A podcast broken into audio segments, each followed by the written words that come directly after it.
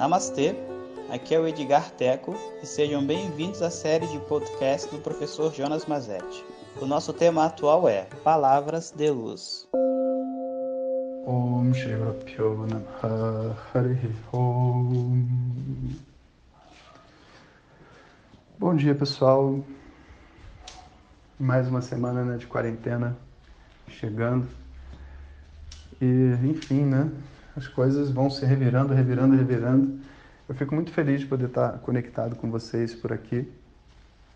Quem sabe, né? Até o WhatsApp um dia pode bloquear a gente, a gente não tem mais esse meio, né? Então a gente tem que realmente aproveitar né, e viver com toda a intensidade que puder esses ensinamentos. Né? Se um dia o WhatsApp parar de funcionar, vocês sabem que vocês vão me encontrar ou no YouTube, lá no nosso canal, que inclusive não sei se vocês já entraram, né? Mas tem assim um ano de aulas e palestras para quem quiser ouvir mais sobre Vedanta.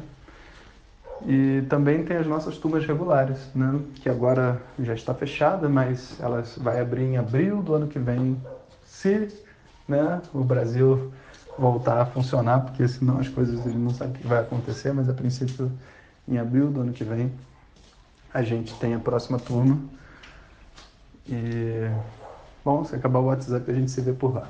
Mas até lá, né, estaremos aqui firmes e fortes, somos a resistência do autoconhecimento na tentativa de fazer um mundo melhor para nós mesmos.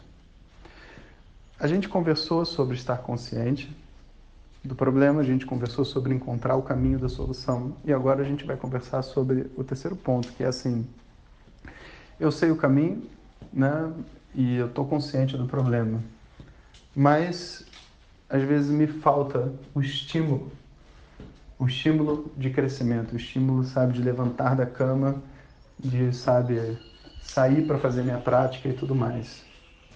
É, como que a gente resolve esse terceiro ponto?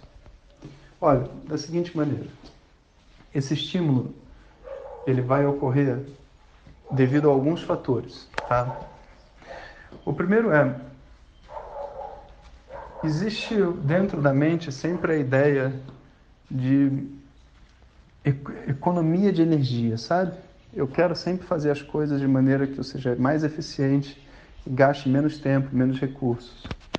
Então, a via mais simples para a gente fazer o que precisa fazer é desenvolver dentro de nós uma linha de pensamento que é assim: ao fazer corretamente, eu faço menos vezes. Se eu, tipo assim, estiver desenvolvendo meu, minha postura de yoga e chegar e fizer as aulas segunda, quarta e sexta direitinho, que nem está prescrito três vezes por semana, em um mês eu atingo meu resultado.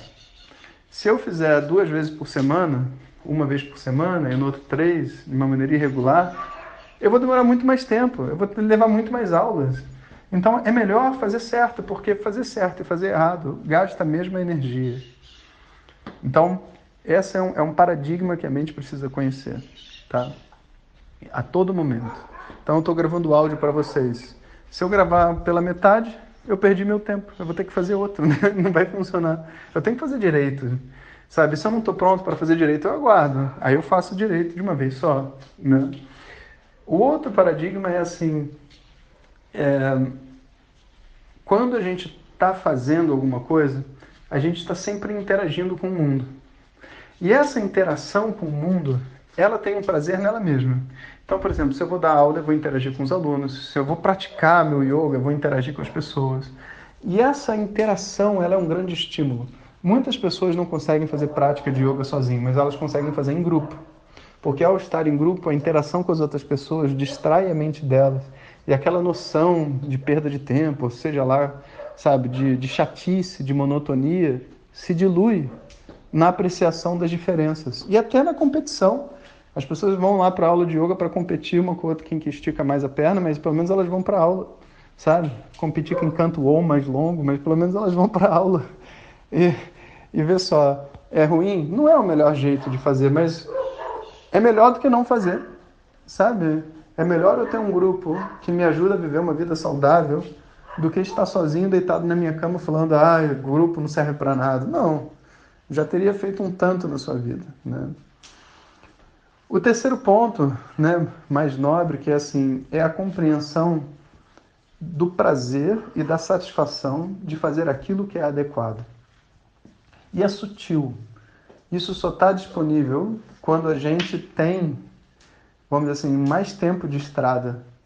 E a gente, sabe, tipo, faz um, um esforço qualquer, vamos supor, você está treinando uma escala de violão, sabe?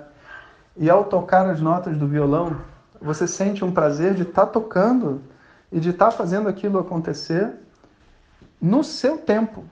Ou seja, não adianta você imaginar, sabe, o Yamandu Costa fazendo a escala, porque ele é ele, eu sou eu. Não vai acontecer. Eu vou me sentir mal e não vou querer mais praticar violão. eu tenho que imaginar quem? O Jonas Costa. Ele se descobrindo na sua música. E nessa descoberta, com a minha música, com as minhas posturas de yoga, com a minha voz, com a minha meu desejo de ser gentil com alguém, com a minha conexão com a minha família, com a minha esposa, com meu marido, com minha mulher, etc.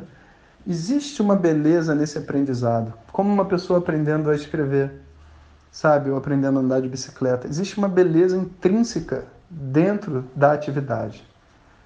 E essa, vou dizer assim, cara, é a motivação mais incrível que leva a pessoa mais longe na vida. Então, são três níveis. São três níveis. Eu quero economizar energia, então eu faço direito. Eu uso a força das outras pessoas e dos grupos para distrair a minha mente e não ficar na monotonia. E depois eu encontro dentro do processo de crescimento o prazer de crescer. Né? Quando isso daí está alinhado dentro de nós, a gente vai progressivamente caminhando de um estágio para outro, sabe? A gente já está num processo de crescimento e não tem mais o que possa parar a gente. Sabe, se você é apaixonado por dança e você dança, o que, que para você para aprender? Nada para você. É necessário descobrir esse prazer em nós mesmos. E assim a gente tem, vamos dizer assim, o um caminho livre para a mente ficar sânscritam, para a mente ficar totalmente purificada, livre desses velhos hábitos e tudo mais que vão impedir o autoconhecimento. Isso é tão importante que muita gente considera que essa purificação da mente já seja o autoconhecimento, sabe? Mas entenda, é uma etapa. É uma etapa importante, mas é uma etapa. Ainda não é autoconhecimento propriamente dito. E a gente vai mais falar sobre o autoconhecimento no próximo áudio.